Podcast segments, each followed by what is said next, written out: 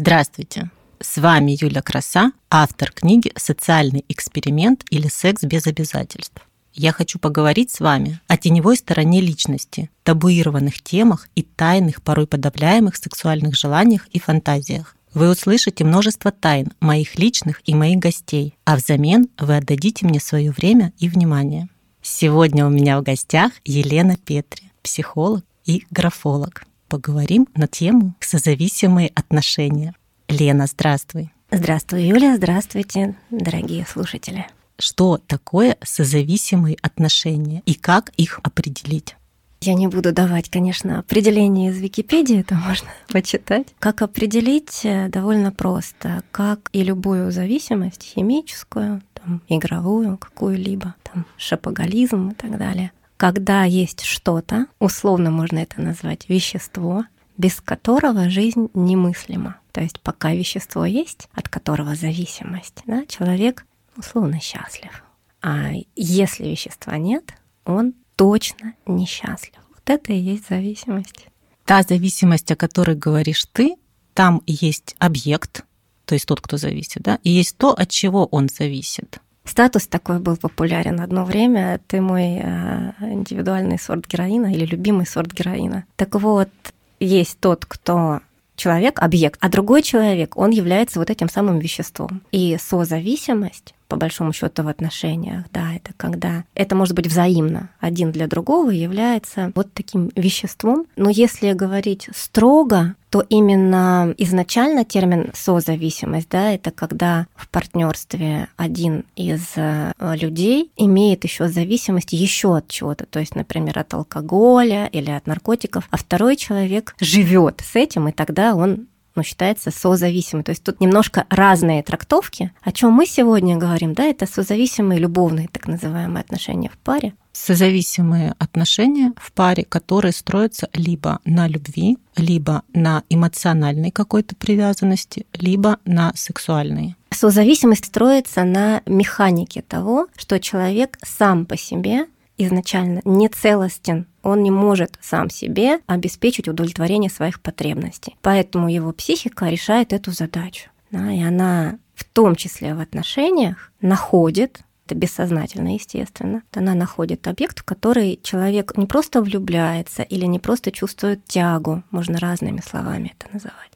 Сливается вот это слияние воспетая очень сильно в культуре у нас, да, очень много произведений, где я без тебя не могу, я без тебя умру, дышать перестану и так далее. Ты мое все. Вот все эти послания — это послания из созависимости. Отношения, в которых люди остаются вдвоем, при этом могут быть очень феерично счастливы в начале, а затем наступает обязательно расплата. Такая формула есть, что без тебя мне плохо, и с тобой мне тоже нехорошо, но и расстаться я не могу. Получается, это нездоровые отношения. Ну, как бы намек, да. В слове зависимость есть намек, что я себе не хозяин или не хозяйка. С точки зрения здоровья, с точки зрения психики, конечно, это уязвимая позиция.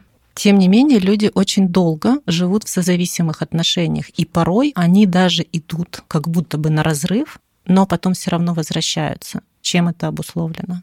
Ну, это механизм зависимости работает, когда психика научилась брать крохи счастья, удовлетворения. И есть статистика о том, что на выход из э, зависимых отношений, из созависимости нужно много попыток от 300 до 600 попыток люди делают. Попытками считаются даже мысли, что все с меня достаточно, хватит на этом, да. Попытками считаются и когда вещи собрала, ушла, или когда сказала, что между нами все кончено. Это все засчитывается в статистике как попытка выхода. Вот таких попыток нужно действительно много. То есть, если принято решение завершить отношения, и они завершаются там с первой или второй попытки, то это независимость. Это как раз критерий того, когда отношения являются зависимыми, что из них очень сложно выползти, отлепиться. Они тянут обратно, потому что психика там не только чувствует себя нехорошо, но и хорошо тоже. Есть вот эта амбивалентность. За кайфом, короче, люди возвращаются в попытке получить кайф. Это же ведь бывает разрушительно. То есть человек там больше страдает, но тем не менее он туда возвращается и возвращается. Если смотреть с точки зрения психологии, почему это происходит с человеком? Что его тянет в эти нездоровые отношения? Вот на пачках сигаретных написано, что они вызывают страшные заболевания и много страшных картинок. А люди все равно покупают и курят. Что их тянет? Да? Если мы будем говорить, например, про сигареты, это просто пример абстрактный. И вот в отношениях то же самое. Всегда есть что-то у каждого человека индивидуально, что его тянет именно вот к этому конкретному неподходящему человеку. Ну, чаще всего это звучит так, что этот парень мне не подходит, но я ничего не могу сделать. Возвращаюсь, возвращаюсь. И мы вместе уже 7 лет. Реально ли вообще выйти из таких созависимых отношений? Ну, или зависимых? Да, реально, конечно. Какие есть инструменты? Ну, лучше, чем психотерапия, я не знаю. Как в любой зависимости. То есть бросить самостоятельно можно, но это там единица на миллион. Не потому, что там я хочу заработать, люди приходите, я там топлю за психотерапию, я топлю, но не в этом плане. Ну, есть просто статистика, например, чтобы мы говорим про химические там зависимости, это вообще лучше делать в группе. То есть даже не просто в индивидуальной психотерапии, а именно в группе. Не просто так есть анонимные алкоголики. Да? То есть это то, что работает. То, что работает э, с зависимостью в отношениях, с любовной зависимостью, это, как правило, индивидуальная работа с психотерапевтом. Понять, получить поддержку, получить легализацию тех процессов, которые идут, например, бесконечных возвращений, не обязательно выходить. Есть люди, которые выходят из одних, максимально быстро впадают в другие зависимые отношения. Ну, и сценарий повторяется. И человек даже сам говорит, ну да, так и есть. Вот четыре раза я была в отношениях. Начинаются все по-разному, заканчиваются все одинаково. Это тоже симптом. Получается, есть некие люди, абстрактные люди, которые обладают похожим набором характеристик, которые толкают их ну, или ведут в эти созависимые отношения. Что это за особенность такая? Все-таки не совсем точно, можно сказать, характеристика, но абсолютно точно есть причина у психики так делать. Какая? Ну, наверное, я не буду открывать сейчас Америку, если скажу, что все в детстве. И почему в детстве? Да? Потому что мы, как люди, рождаемся абсолютно беззащитными. Ребенок человеческий, детеныш, выжить без взрослых не может. И пока мы растем, психика строится. То есть сначала у матери и ребенка, в принципе, одна психика на двоих они как симбиоты. Поэтому мы так зависимы от того, что происходит в нашем детстве. Если максимально коротко говорить, отвечать на твой вопрос, да, образуется дефицит, дыра, такая лакуна в психике, незакрытая, какая-то потребность, какая-то боль. Например, чувствовать себя любимым. Там много чего может быть, просто первое, что в голову пришло. И эта потребность не закрывается. То есть ребенка, может, и любят, да, но как-то по-особенному, так, как умеют, так, насколько хватает, да, своего опыта у родителей и у других значимых людей. И потребность остается открытой, потому что ребенок не выбирает семью, он вынужден терпеть, условно говоря. И психика это фиксирует эту дыру и несет во взрослую жизнь, чтобы как только появится возможность, свобода, независимость, деньги, партнеры и так далее, да, чтобы этот фильм проиграть, но с хэппи-эндом. Тот же самый фильм, который проигрывался в детстве с бесконечным страданием в конце, начинает проигрываться во взрослом возрасте в попытке психики закрыть эту дуру, залатать, подорожник туда приложить. В чем проблема? В том, что партнер в этом случае не является полноценно как раз субъектом, то есть отдельным человеком со своими потребностями, желаниями, а он объективируется, да, то есть в нем виден объект, ну как бы пластырь, подорожник, бессознательно, конечно же. Это все происходит там на глубине. Это становится видно только, как правило, там при самоисследовании, в терапии, там в духовных практиках, в медитациях и так далее. И нужно как раз вот этот механизм перепрошить вернуться, побыть самому себе мамой, папой, самым лучшим и любящим человеком на свете, и потом уже, возвращаясь в реальную жизнь, строить отношения по другой механике. Иначе каждый новый партнер будет тем самым подорожником, которым э, психика пытается эту рану закрыть, этот фильм перепроиграть с хэппи-эндом. И в чем проблема? В том, что рано или поздно, как правило, от 9 месяцев до года у нас идет влюбленность, да, то есть мы на самом деле не видим человека, мы в розовых очках. А потом такие фразы звучат, что я вдруг поняла, что это совершенно не тот человек, да, а что я вообще с ним рядом делаю, как будто бы это какой-то незнакомец, а как он мог, да, или она могла, то есть не обязательно только он. То есть как будто бы человек вдруг осознает в какой-то момент, падают вот эти очки, что это всего лишь, ну, как будто был способ побыть в отношениях, но не с этим человеком, а с чем-то внутри себя. Почувствовать себя любимой, например, или ценной, или важной. Ну, такие, как правило, очень глубинные потребности мы пытаемся удовлетворить. И психика делает свою работу, она нам подсовывает вот других людей как экраны. На них проецируется наша история, и мы впадаем вот в эту зависимость, пытаясь насытить внутреннюю вот эту вот лакуну, а она без дна. Дна у нее нет, ее невозможно так закрыть. Сколько времени нужно на то, чтобы проработать эту травму? Сколько должна длиться терапия, чтобы дать поддержку? Я вопрос немножечко трансформирую. Это не травма, то, о чем мы говорим. Просто есть отдельное понятие травмы, у нее есть свои критерии и так далее. То, о чем мы говорим, это механизм зависимости, про который как раз ты спросила, почему люди в это попадают. Сколько времени это как с бамбуком. Знаешь про бамбук? Он сидит несколько лет в земле. Семечко сидит, ну ладно, может быть не лет, может я путаю, месяцев, но долго в земле сидит, сидит, сидит. А потом, когда прорывается, растет быстро. Так вот, отчасти, если человек приходит в терапию, это как вот с бамбуком история. То есть само обращение и понимание, что похоже что-то не так. Вот грабли один, вот грабли два, вот грабли три, четвертых я не хочу, похоже, мне нужна помощь. Сама вот эта мысль, это оформление и это видение повторов и понимание, что, похоже, я чего-то не вижу, оно есть точно, я его ощущаю, но не вижу. Это вот те там, да, долгие годы, этот период, пока бамбук в земле сидит. То есть, когда человек обращается и говорит, похоже, я в созависимых отношениях,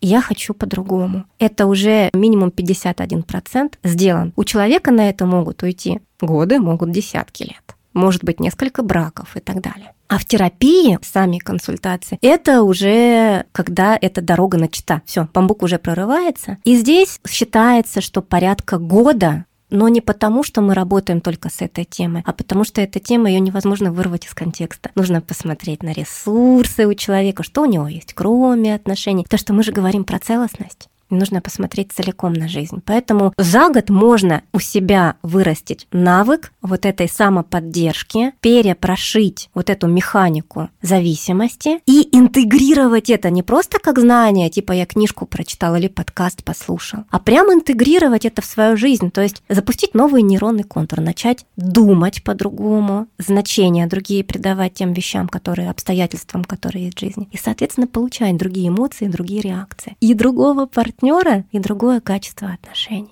Этот эмоциональный заряд дает огромное поле для творчества, для выражения своей боли через искусство в литературе, в музыке, в живописи, в каких-то грандиозных проектах. Получается, это не так уж и плохо?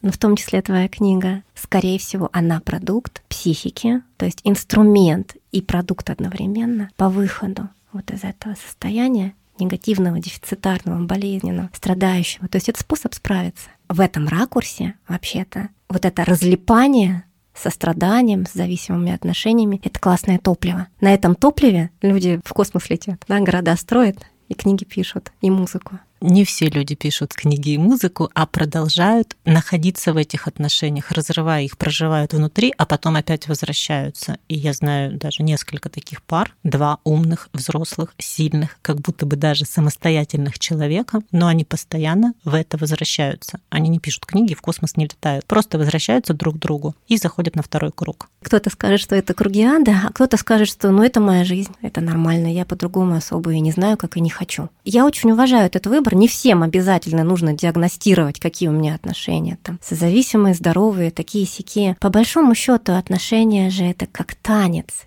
И зависимость и созависимые отношения или любовные зависимые отношения — это тоже танец. И со стороны это может выглядеть феерично, красиво, сколько страсти, искр вот этого букета жизни, прям жизнь течет бурным потоком. На этом фоне все остальное может даже блекнуть. Поэтому кто-то выбирает для себя, ну, жить вот в этом ощущении маятника, да, что мне очень-очень кайфово, да, прям это эйфорическое переживание, то мне очень больно, он опять там что-то такое, не знаю, там, сделал. И проживая вот эти циклы, это циклическое движение. Люди, как правило, уже ну, в какой-то момент их прям могут отслеживать. Да, и человек выбирает в этом танце кружиться и дальше. Неплохо, нехорошо, просто выбор. Ну, если танец такой классный, такой сладкий, такой страстный, это танго, в которое хочется бесконечно возвращаться, окунаться, да, вопрос, а зачем тогда что-то с этим делать и разруливать? И здесь очень легкий критерий, я его очень люблю, такой бинарный. Куда я двигаюсь? Я двигаюсь в сторону жизни, в сторону бытия,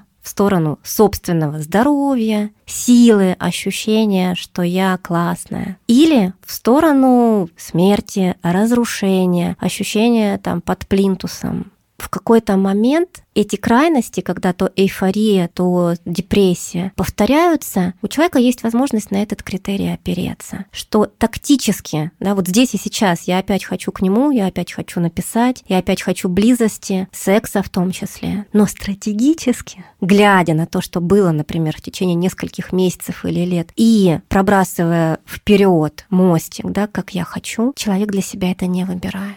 Возможность этот танец поставить на паузу, попробовать пожить в каком-то другом танце. Их еще столько много других, там гопак, полечка, что там еще, вальс, самбо. И разнообразить. То есть в чем боль-то самая большая? В зависимости, что источник своей радости, своего счастья, удовольствия, своей жизни мы помещаем в другого человека. Бессознательно, конечно. И мы, получается, привязаны к тому, что этот человек думает, делает, как он к нам относится. И в танго тоже мы не можем танго танцевать одни. Нам нужен партнер так или иначе.